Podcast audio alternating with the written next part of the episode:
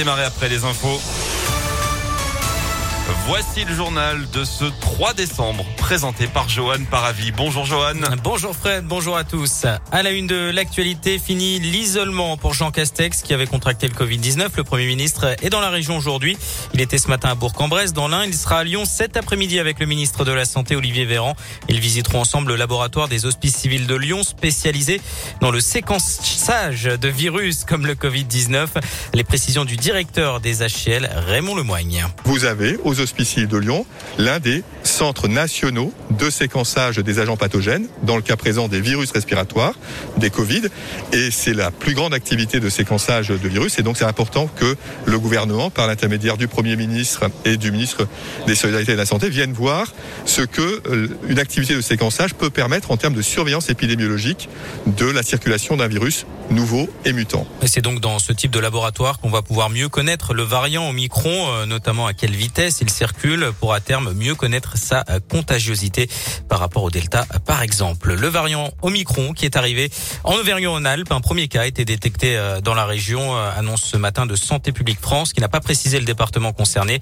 Ça fait donc 9 cas au total en France. Auvergne-Rhône-Alpes qui est par ailleurs la deuxième région française où le taux d'incidence du virus est le plus élevé, 392 cas pour 100 000 habitants, plus 80% en une semaine. Dans le même temps, l'ouverture de la vaccination pour les jeunes enfants se précise. Olivier Véran a annoncé ce matin qu'elle sera ouverte aux, 5-11 ans avant la fin de l'année avec euh, le vaccin Pfizer. Ça concernera uniquement hein, les enfants qui présentent des risques euh, de faire une forme grave. L'ouverture euh, de la vaccination pour tous les 5-11 ans pourrait intervenir en janvier, mais de façon progressive et facultative, a précisé le ministre de la Santé.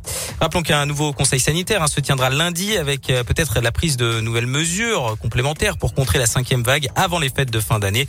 En attendant, les prises de rendez-vous pour une troisième dose continuent d'exploser. Selon la plateforme Doctolib, plus de 5 millions et demi de Français ont pris rendez-vous pour leur dose de rappel depuis les annonces gouvernementales la semaine dernière à Lyon. Le centre de vaccination de Gerland va repasser en format 6 jours sur 7 à partir de lundi au Palais des Sports. Des créneaux supplémentaires seront donc disponibles.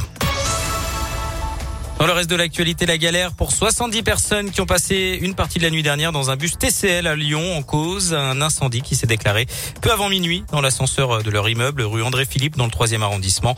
Les habitants ont pu regagner leur logement vers 5 heures du matin.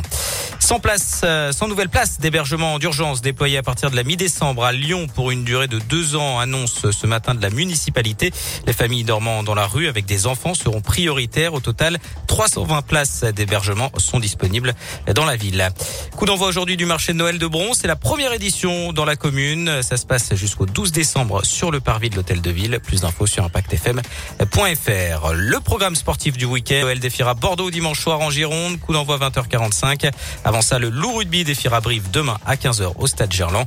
Pour l'Asvel, le rendez-vous ce sera à 19h sur le parquet de Fos-sur-Mer également en championnat. Et puis début de la 35e édition du Téléthon. Aujourd'hui, des animations dans toute la France jusqu'à demain soir. Objectif, récolter des dons pour faire avancer la recherche contre les maladies rares. Un seul numéro, le 3637. Eh ben merci Joël.